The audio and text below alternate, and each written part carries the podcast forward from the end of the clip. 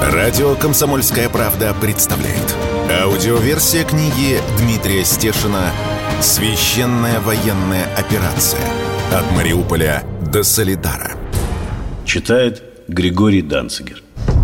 В книге упоминаются террористические, экстремистские организации, полки, батальоны, спецподразделения «Кракен», «Азов», «Правый сектор», «ИГИЛ», которые запрещены на территории России. Глава 65 23 августа 2022 года. День флага в Донецке начался с жертвоприношения. ВСУ выпустили десяток снарядов натовского калибра по центру Донецка. Проезжаю километр – еще один прилет в многоэтажку над супермаркетом «Молоко». «Трое раненых», — говорит мне начальник охраны. «Не успели в магазин забежать. Но они тяжелые, их уже увезла скорая». На входе в хипстерской кофейне девушка с пирсингом в носу заметает осколки. Говорит мне, все живы и ладно. Меня останавливает пожилой мужчина. Принял за военного, спрашивает, откуда били? Из Авдеевки. Объясняю ему, что такому калибру все равно, откуда прилетать. 155 миллиметров простреливают город насквозь, тыла нет. К нам подбегает рыдающая женщина. «Мать, не могу найти. В квартире нет, телефон не отвечает. Как ее искать?» Я предполагаю, что ту, кого ищут, увезли медики. Но помалкиваю, а вдруг не так. Советую звонить в милицию – Туда передают данные из больниц по пострадавшим и погибшим. Во дворе за супермаркетом на ступеньках шикарного косметического салона стоит девушка Юля и с тоской смотрит на свою машину, заваленную срезанными осколками ветками. Утешаю ее, говорю, мол, у самого в машине стекла вышибло, передние и задние. Вчера поменял. Юля смотрит на меня непонимающе и говорит, так машину уже сплющило наполовину. На нее плита бетонная упала. Действительно, под ветками не видно здоровенной серой глыбы, срезанной взрывом части балкона. Задняя часть крыши машины легла на багажник. Юля говорит, что в подвал спуститься не успела. Но когда по центру стали бить, встала сразу же под несущую стену. Странно такое слышать из гиалуроновых уст гламурной барышни. Но это Донецк, тут все знают, как правильно вести себя во время обстрела. Утешаем друг друга, мол, живы, здоровы и хорошо, а добро наживем. А что нам еще остается делать? Чуть позже стало известно, что одной из целей артиллерии был офис главы ДНР.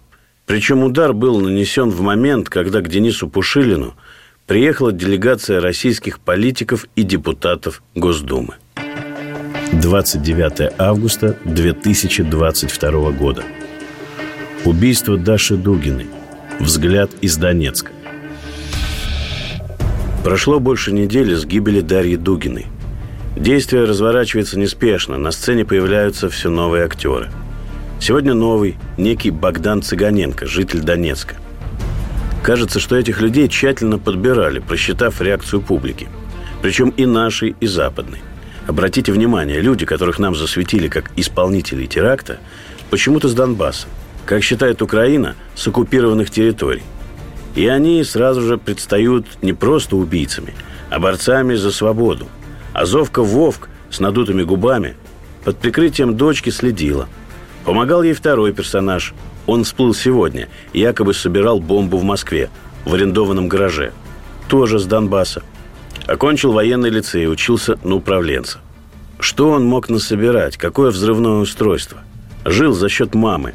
Уже интересная деталь. Скорее всего, ГУР или СБУ помогали спящему агенту денежкой. Род занятий, как сказали соседи, подвести, что-то привезти. Я помню, как такого подвозильщика задержали в Донецке несколько лет назад.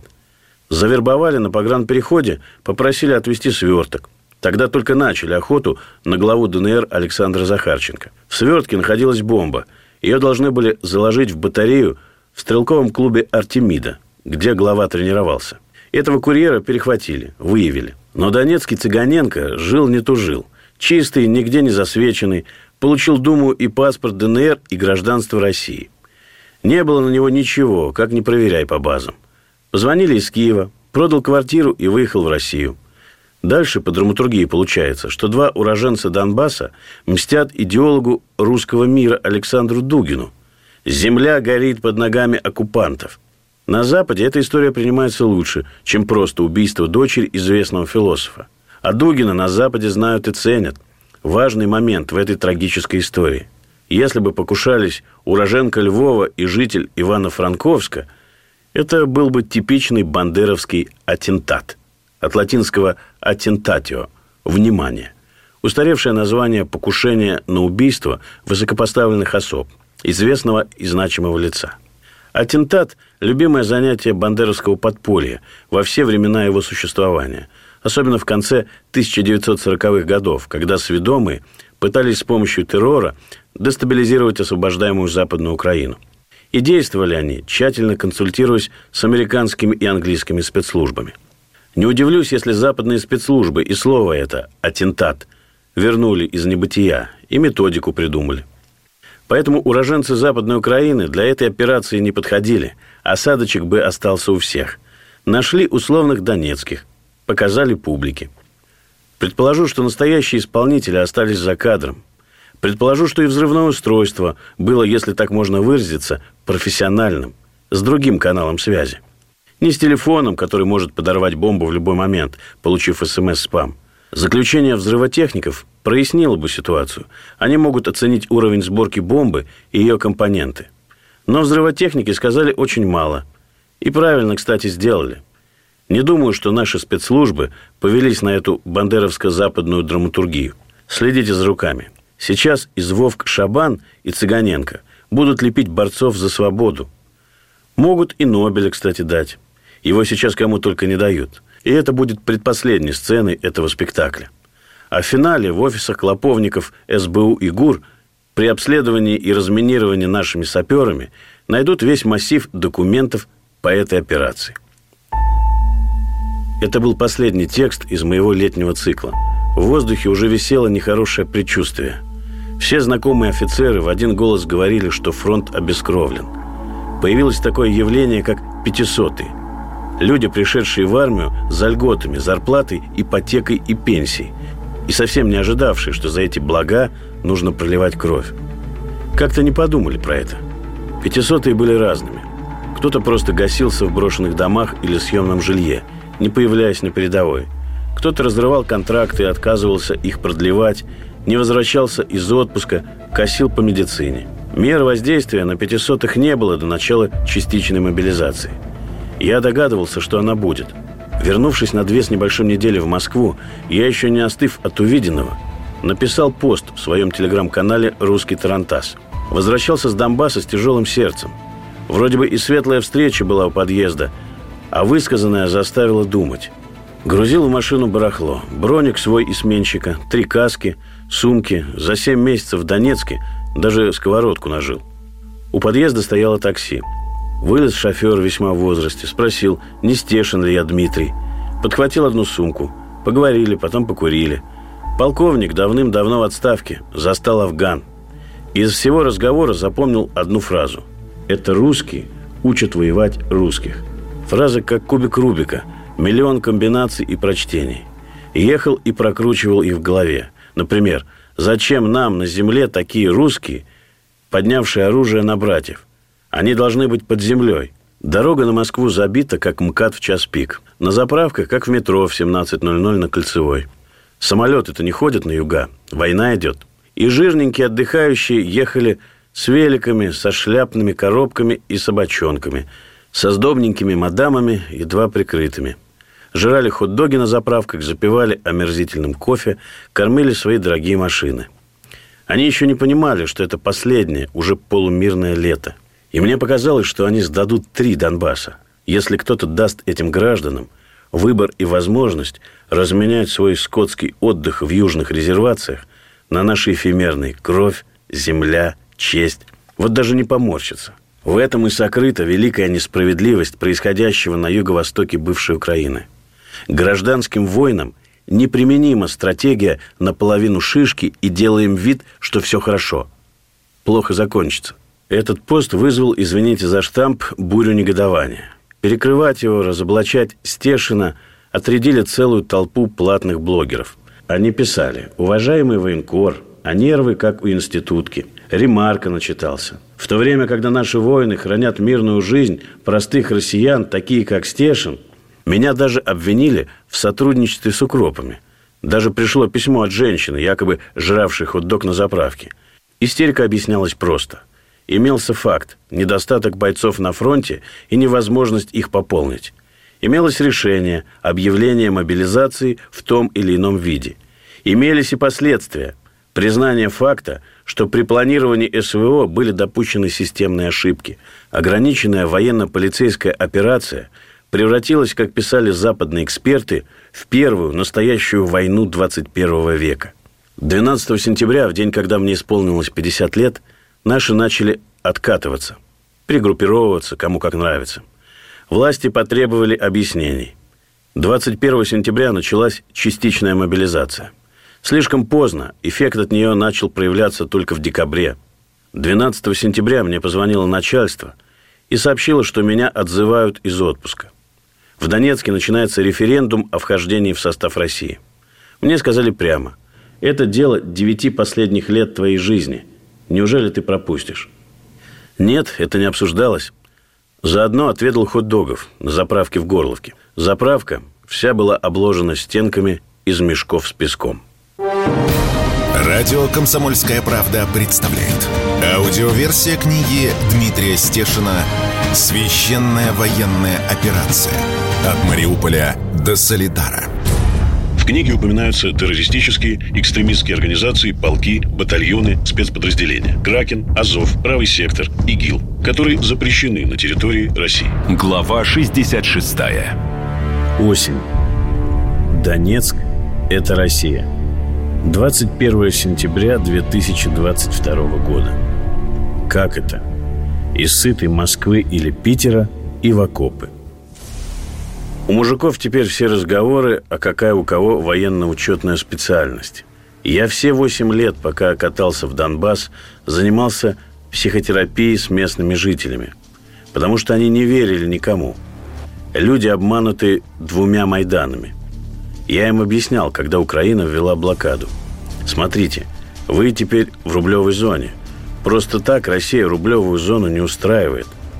Дальше шло по нарастающей – Заниматься психотерапией с людьми было все легче и легче. Россия признала автомобильные номера и права, дипломы вузов Донбасса. Ну и что было в финале? Выдача гражданства. Но одновременно Донбасс мучили обстрелами и Минскими соглашениями, когда непонятно было, вдруг вернут Украине. Тогда Россия начала спецоперацию – Тут уже ушли последние сомнения, но все равно червь людей точил, потому что шло не так, как хотелось бы, тяжело шло. И вот теперь референдум и мобилизация. Наверное, последняя точка в судьбе Донбасса. Он вернулся домой. Почему спецоперация шла тяжело? Об этом очень не любили говорить, но я это видел своими глазами. У нас не хватало сил держать сплошную линию фронта – Поэтому противник в Харьковской области на тачанках с пулеметами, с легкой бронетехникой, мобильными группами, натасканными спецами НАТО, и зашел как нож в масло. Потому что в этой Харьковской области у нас не было никого. Я ее пересекал полностью от Луганска по освобожденной территории. Я ехал часа четыре и ни одной военной колонны не встретил. Просто вопиющее несоответствие количества вооруженных мужчин с нашей страны – ну и самое обидное, давайте уж будем честны, без ханжества. После того, как НАТО вооружило Украину, не настолько мы технически ее превосходим. 300 тысяч мобилизованных в России. Это много или мало? Это ровно столько, сколько нужно. Готовы ли люди к мобилизации? Я сейчас готовил машину к командировке на Донбасс. Еду туда на референдум, говорил с мужиками, подмосковными шиномонтажниками. Обычные мужики, они теперь все вспоминают, какие у них воинские военно-учетные специальности. Кто реально нужен фронту? Нужны артиллеристы, грамотные в первую очередь. Это не тот, кто выпустил три снаряда, а кто сообщил, цель поражена. Нужна пехота. Те, кто сидит просто с автоматами в траншее. Таких людей очень мало. Как человека подготовить психологически? Из сытой мирной Москвы или Питера и в окопы? Донецк тоже богатый город. Вот весной там мобилизовали совершенно мирных мужиков. И теперь из них выкованы штурмовики настоящие. Это все записано на подкорке, в генофонде у нас. На Украине тешили себя надеждами, что рано или поздно Россия отступит, поймет, что весь мир на стороне Киева, что нам не сладить. И летняя пауза, когда мы почти перестали двигаться, наступать, их обнадеживала. Но закончилось это тем, что Россия пришла на спецоперацию уже по-настоящему. Потому что мы сами поняли, что речь зашла уже о выживании нашей страны, а даже не о Донбассе. 23 сентября 2022 года. Референдум в ДНР. Не надо крест ставить. Ставьте птичку, голубя мира. Мужские перемены. Этот референдум ждали 8 лет, но случился он внезапно. Хотя еще летом источники мне сообщили, что на местных республиканских телеканалах уже сделаны заготовки роликов. Но точную дату не знал никто. Хотя я лично чувствовал, что отпуск в сентябре догулять не получится. Начальство, отзывая меня из деревни в Донбасс, нашло такие слова, что в ответ оставалось только мычать или быстро собраться и поехать. Как ты можешь пропустить референдум? Ты же 8 лет там, с самого начала. Возражать было нечем. Я не знал, когда вернусь домой, поэтому решил сразу поставить на машину зимнюю резину с шипами в сентябре. Подмосковные шиномонтажники сначала удивились моему поступку, потом прониклись. У одного оказался отец с Луганщины – Мужики вспоминали свои воинские специальности. Один морпех, второй ПВОшник. Кряхтели, тягая колеса, жаловались, что спины сорваны. Но общее резюме «надо будет, пойдем воевать». На прощание обработали ступицы моей машины каким-то хитрым медным спреем со словами «Это тебе от нас, братан». Еще один звоночек – признак изменения внутренней жизни в стране. Поведенческие реакции ростовских гаишников – славных своими коварством и безжалостностью. Остановивший меня лейтенант уже потирал руки, представляя, как он выписывает мне штраф за езду на резине не по сезону. Потом увидел кевларовый бронежилет, натянутый на спинку сиденья вместо чехла, хоть какая-то теоретическая защита от осколка или пули, тюки с гуманитаркой, мой общий полувоенный, заношенный и застиранный вид, задумался, но спросил – Дмитрий Анатольевич, вы далеко едете на зимней резине? В Донецк. Просто не знаю, когда вернусь. Счастливого пути. Только уж с победой возвращайтесь и поскорее бы. Границу прошел со свистом. Там тоже что-то случилось, изменилось. Единственный, кто претерпевал от таможни, паренек, загонявший в ДНР старенькую, но подготовленную к военным невзгодам Ниву для фронта. Минут 15 его помучили, да и отпустили. Уже в Донецке в час ночи я осознал, что дома нет воды. Отвык в России за две недели. Причем никакой воды нет, ни технической, ни питьевой. Еды тоже нет. Поехал на бензозаправку с магазином, работающим в комендантский час. Магазин был, конечно же, закрыт, и вокруг него бродил легендарный военкор Евгений Поддубный. «Все плохо», сказал я поддубному. А будет еще хуже, оптимистично ободряюще заметил Евгений. Посмеялись, скрипя зубами. Перекурили моих московских, время Дебальцевской табачной фабрики еще не пришло. Тут и магазин открыли. Женя со словами «Смотри, как я могу» расплатился за сигареты и кофе российской банковской картой. Это был красноречивый жест. С полуночи над Донбассом лило так, что все поля и просеки превратились в липкое повидло. Видимость – ноль. Артиллерия молчит.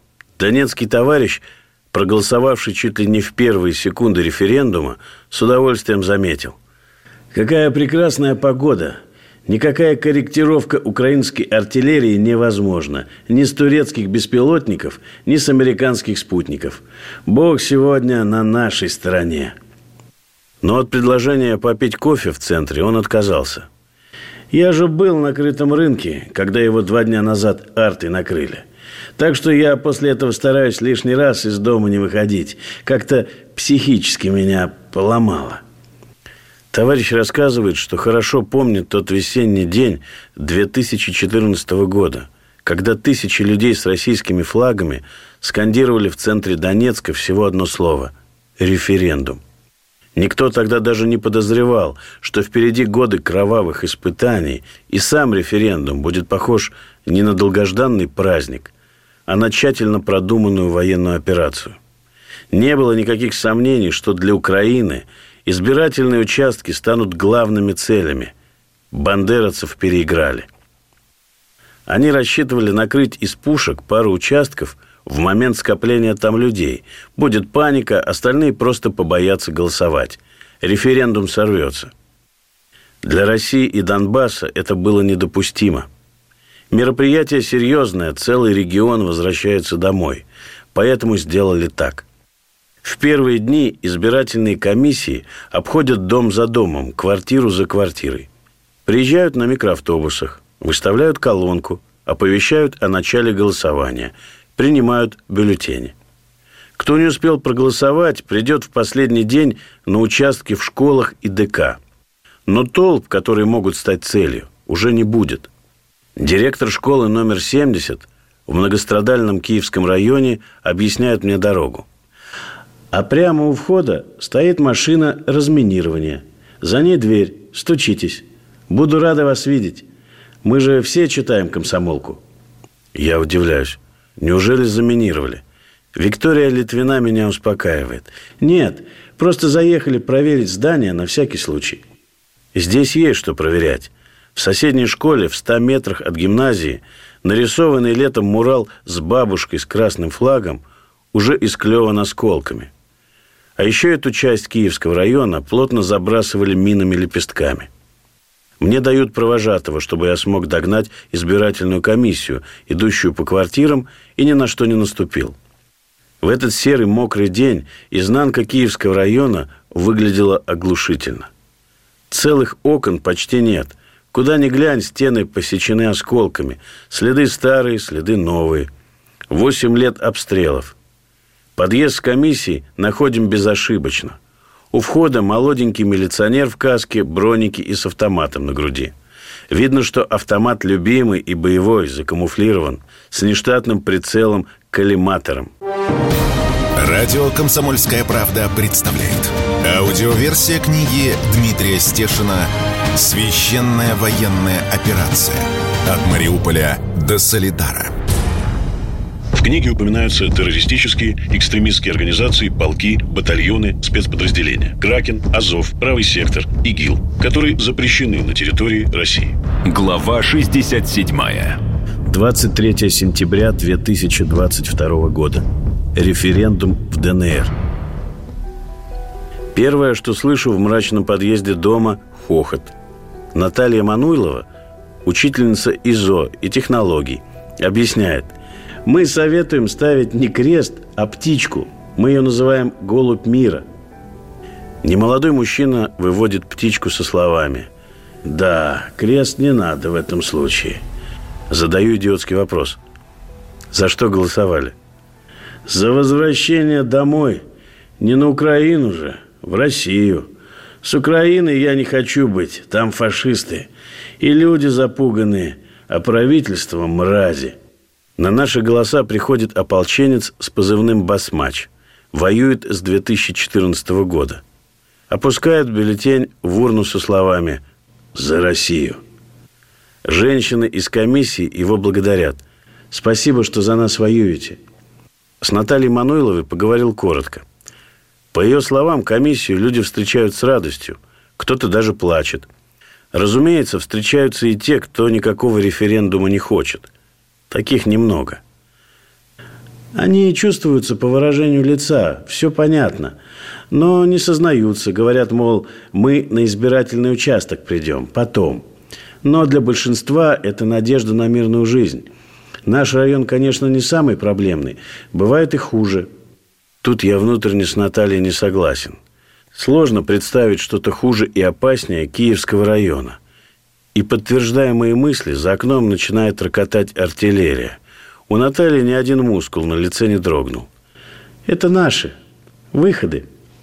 Меня внезапно прорубает мысль. Я же гражданин ДНР. А это чрезвычайно редкий случай, поскольку получить донецкий паспорт посложнее, чем российский. Но последние восемь лет я жил тут, наверное, не меньше, чем в Москве, потому и заморочился, оформил. Спрашиваю, а я могу на вашем участке проголосовать? Наталья смеется. Можете. Я буду только рада. Я же ваша читательница. По отдельному списку для живущих, не по месту прописки. Достаю паспорт ДНР. Заполняю анкету, ставлю голубя мира. Пропихиваю листок и даже глажу рукой крышку избирательной урны. Щелкает металлическая крышка, закрывая прорезь. Я, как и все мои земляки с Донбасса, верю, что мой голос что-то изменит. Пока я пишу эти строчки, небо над Донецком чуть очистилось, и началось. Сначала заработало ПВО, сбивая какие-то цели. А потом пошли прилеты артиллерии. Киевский, Ворошиловский, мой Калининский район. Все как обычно. В оперативных телеграм-каналах, специально созданных для этих целей, горожанам обратился мэр Донецка. Попросил быть предельно осторожными.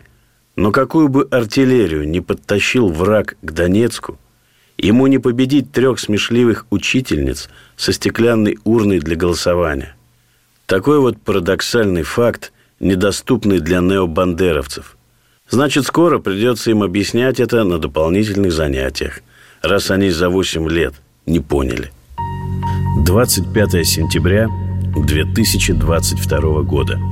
Мариуполь отчаливает в Россию.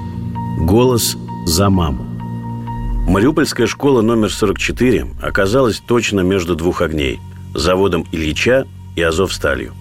Вокруг нее раскинулся заводской поселок из частных домишек с садочками. Жизнь теплится, уже появились свежие таблички, прием лома. Какие-то парни без сварных масок просто жмурясь чинят ворота, латая дыры от осколков. Навигатор вздыхает. Пропустили поворот. Вернитесь обратно. Возвращаюсь, и накатанная дорога приводит меня к тоннелю под железной дорогой. В последнюю секунду товарищ кричит «Стой! Застрянем!» Действительно, машина в этот тоннель не пролезает. Как же так, товарищ навигатор? Чуть позже местные объяснили, что этот путь под железкой в марте-апреле был основным ходом, по которому боевики с одного завода перебирались на другой толпами, а наши подлавливали их со всех сторон. Искусственный интеллект решил, что это такой проходимый маршрут. С председателем избиркома 52-го участка Сергеем Терзиевым бригадиром слесарей-ремонтников завода Ильича, поднимаемся на последний этаж школы. Любуемся на Азовсталь через выбитые окна. Над цехами встают дымы. Долетают не сразу раскатистые взрывы. Саперы работают. Сергей Иванович рассказывает. Школа наша, получается, две войны пережила. И Великую Отечественную, и... Подбирает слово. И последнюю. Здесь штаб Азова был – Грады стояли прямо во дворе, пулеметы на третьем этаже. Трупы по улицам лежали, сам ходил, хоронил. обстрел закончился, вышел, прикопал. Задаю непростой вопрос про обмен пленными с Азовстали. Но Сергей знает, пожалуй, самый верный ответ. Отдали и отдали. Главное, своих пацанов забрали. Показывает на восхитительно пейзажные заливные луга Кальмиуса – все заминировано было, но саперы расчистили. Саперы и коровы. Людей референдум, конечно, очень поддержал. Прямо радость такая пришла. И свет дали две недели назад. Семь месяцев без света прожили. Россияне, Россети, молодцы, конечно. Люди к ним выходили, кормить к себе тащили, благодарили, как могли. Много людей голосует. Сергей говорит мне с гордостью – в Донецке явка на сегодня 23%, а у нас половина уже проголосовала. Пойдемте к магазину, посмотрим. У школы толпа малышни. Спрашиваю самого маленького в шутку. «Тимур, ты за кого голосовал?» Малыш, не задумываясь. «За маму!» У поселкового магазина перехватываем молодого парня. Увидел, что голосует. Пошел за паспортом, а тут я с камерой. Арсений рассказывает, как в марте с семьей уходил из поселка в Мангуш к своим ДНРовцам. с детьми на руках через заминированные поля тропками по берегу моря. 40 километров за 8 часов. Сейчас заканчивает колледж автомеханик широкого профиля, но поскольку дружит с компьютерами, собирается стать диагностом, белым воротничком в авторемонте. От избирательной урны отходит проголосовавший мужчина в явно трофейной армейской флисовой куртке. Он объясняет мне, референдум – это моя надежда на мирную жизнь. Запишите, никто меня не гнал, я сам пришел, это мое решение – и все мои знакомые и соседи были здесь. Все хотят стать россиянами. За столиком для голосования мать двух детей Снежана и девушка Лена. Лена сначала отказывается говорить, но, конечно же, не выдерживает, когда я начинаю выяснять, почему жители Мариуполя, захисники из украинской армии и Азова, не выпускали из города. Лена объясняет. Ждали, когда соберется колонна с белыми флагами и расстреливали ее – не для того, чтобы запугать, а просто, чтобы нас уничтожить. Коллега Елены, Снежана из поселка Волонтеровка рядом с Мариуполем. Говорит, что семья выжила лишь потому, что в доме были печка и подвал. Я знаю совершенно точно. Волонтеровку расстреливала именно Украина. Такое у нас светопредставление было. На этом избирательном участке очереди не было. Но люди приходили голосовать буквально каждую минуту. Только хлопала задвижка избирательной урны – сам Мариуполь встретил нас уже вовсю работающими светофорами, сотнями машин, выметенными дорогами. Главный вопрос с лета – работа для 200 тысяч горожан. До войны было почти 500 тысяч жителей. Завод Ильича уже начал набирать по цехам бригады. Всех остальных бросили на социальные работы. И они вычистили город сколько могли. Я не собираюсь заниматься лакировкой действительности, поэтому сворачиваю в Октябрьский район, в так называемый «квадрат». Закопченные многоэтажки здесь расположены так, что напоминают крепостные стены. Сам микрорайон на холмах, и, разумеется, азовцы использовали его для обороны. Самое высокое здание – 14-этажная высотка, обглодана со всех сторон. В ней сидели снайперы, контролируя чуть ли не треть города. Их долго выбивали танками. Впечатление от этого обгоревшего по кругу квадрата жуткое. У одного из подъездов мы встречаем стайку бабушек – Дом выгорел дотла. Последних этажей просто нет, там небо. Я поднимался наверх, чтобы отснять стройплощадку. Там быстро строится модульное здание для погорельцев. Даже в субботу в проливные дожди кипит работа. Беседую с погорельцами. Живут в подвале, готовят на втором этаже, на лестничной площадке. Инициативу перехватывает Галина. Чувствуется, что она старшая по подъезду. Галина проработала 40 лет физруком на Азовстале и в ней сохранились спортивная закалка и злость. В августе приезжала комиссия, дом под снос. Нам предлагают общежитие, по четыре человека в комнате, удобство на этаже. В общежитие заедешь, и так там до конца жизни и останешься.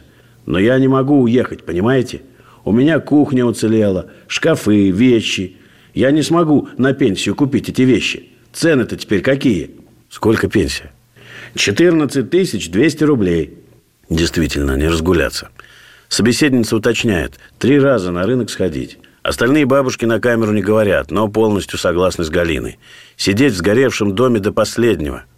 Я иду в машину и приношу шесть спасательных одеял.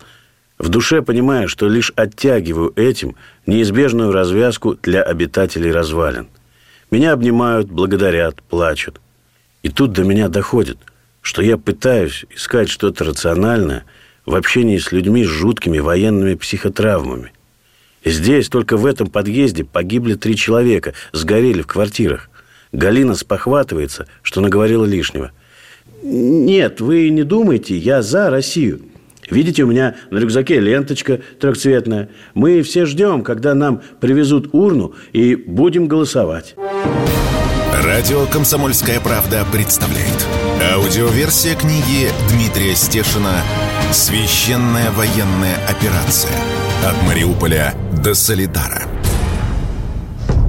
В книге упоминаются террористические, экстремистские организации, полки, батальоны, спецподразделения. Кракен, Азов, Правый сектор, ИГИЛ, которые запрещены на территории России. Глава 68. 25 сентября 2022 года. Вера, надежда, любовь. Во дворе этого жуткого квадрата, как специально по контрасту заканчивают ремонт оранжево-белого детского сада. Работает, наверное, сразу сотни отделочников. Местные вешают батареи, россияне монтируют детские площадки, электрики из Луганска, плиточники из Узбекистана. Прораб Светлана Гурина, местная, говорит, что садик закончен на 99%. Уже три группы полностью заполнены детьми. В октябре все заработает. За квадратом у памятника Шевченко стоит палатка для голосования с очередью минут на 40. Рядом вагончик с хот-догами с гордой надписью «Мариуполь – это Россия» и точка. Покупаю хот-дог, кофе. Ко мне подходит пожилая и улыбчивая женщина. Зовут Верой. Родом из Орла. Половину жизни проплавала по миру на судах таллинского пароходства. Под занавес СССР мужа перевели на Азовмаш, в какой-то секретный цех, где делали танки. Вера заводит со мной разговор о трагической гибели Даши Дугиной. Она помнит, как Даша приезжала в Мариуполь. Вообще она в курсе всех событий. Я себя от России не отделяю, а сейчас тем более. Не стала ждать, когда у нас в районе откроют участок. Пришла сюда, хотя живу далеко. Пришла с мужем, сыном. Как меня зовут? Вера и Надежда и Любовь. Я еду по городу и обдумываю последние слова Веры. Не раз и не два мне говорили горожане, что давно уже поняли, надеяться можно только на Россию. И Россия не дает в этом усомниться. На стройки можно наткнуться в любом уголке Мариуполя. Даже в самом непритязательном месте, на обычной серой многоэтажке, красуются желтенькие кран-балки. С их помощью поднимают стройматериалы. Когда вернут городу первоначальный вид? С такими темпами очень скоро – к весне. Последняя точка в Мариуполе.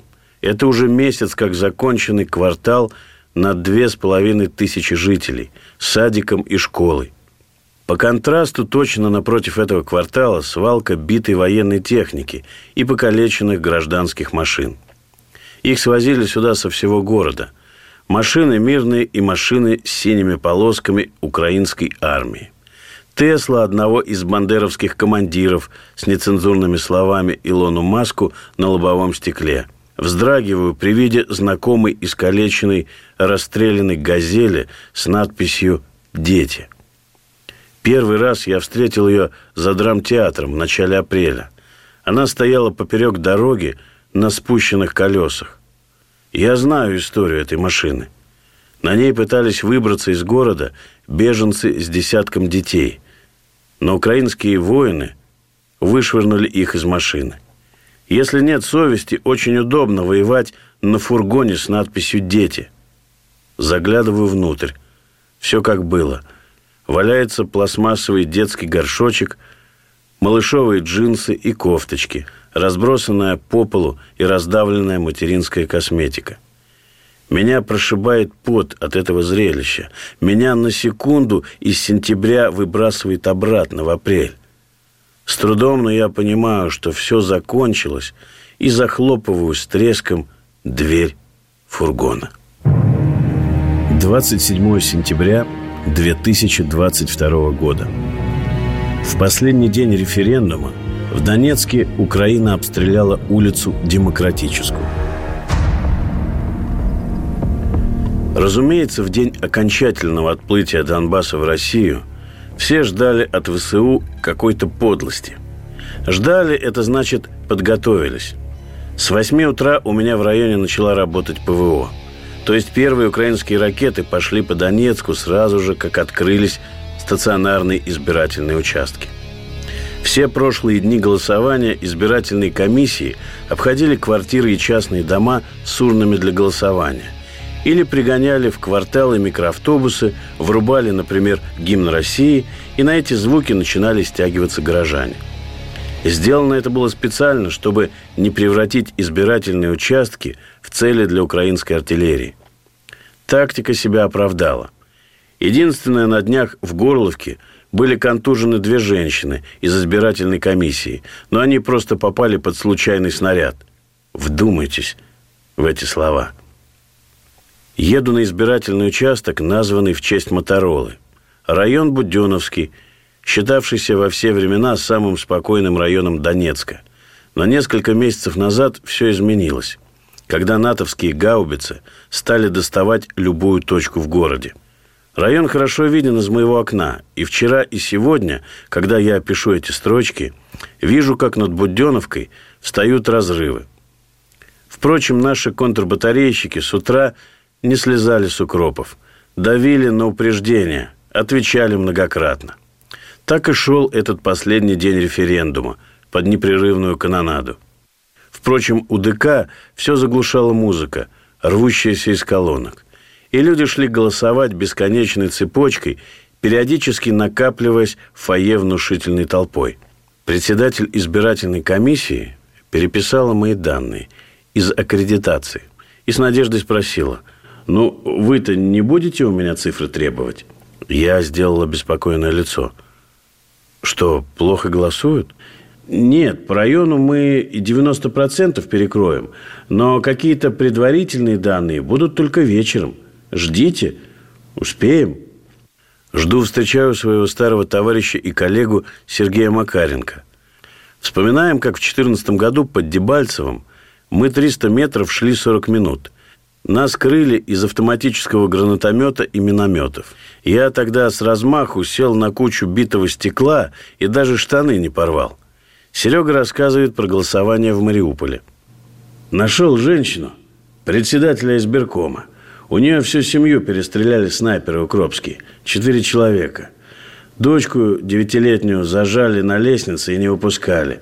Обстреливали, забавлялись. Потом запалили квартиру. Попросила ее не снимать. Почему? Боится пока. То есть она согласна, но после референдума, как все тут станет Россией. С другой стороны, не побоялась же избирательную комиссию возглавить. Тут Серега спохватывается. «Я же сам-то не проголосовал!» Выходит из кабинки какой-то взъерошенный и вспотевший. Спрашиваю, как себя чувствуешь? Ощущения? Но Серега серьезен – Мурашки по затылку. Я шел к этому дню много лет.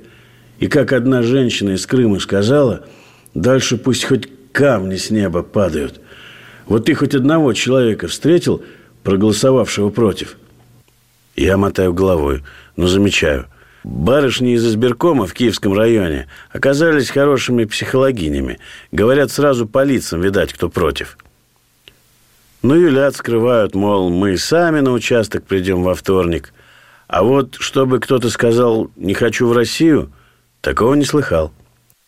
А я таких специально искал и не нашел. В ДК заходит женщина с российским флагом на плечах и сразу же становится объектом пристального внимания всех, включая парочку западных журналистов. Стесняется страшно. «Я за Россию. В России хочу жить. За это и голосую. Ну что еще можно сказать? Россиянка я и жить нормально хочу. Примерно так же отвечали все. И дед-шахтер на костылях, искалеченный артритом, который он заодно добыл в шахте, и девчонки из медицинского колледжа, и продавщица из магазина «Мечта». Из смятения умов 2014 года, сомнений и метаний выковалась мысль чистая и твердая, как булатная сталь. Есть ли еще в нашей стране граждане России, которые претерпели столько, чтобы стать нашими соотечественниками? Причем все прекрасно понимают, волшебства не будет, завтра ничего не закончится. Не будет и праздника в честь возвращения в Россию. Глава ДНР Денис Пушилин так и сказал, мол, будем праздновать, когда позволит обстановка. А пока, прощаюсь, Украина развалила несколько частных домов на улице Демократическая. В моем районе, где я живу много месяцев, в честь референдума демократического народного волеизъявления это сделали бывшие уже сограждане. Чтобы никто не печалился об этом расставании. Жертв нет. И на этом спасибо. Радио «Комсомольская правда» представляет. Аудиоверсия книги Дмитрия Стешина «Священная военная операция. От Мариуполя до Солидара».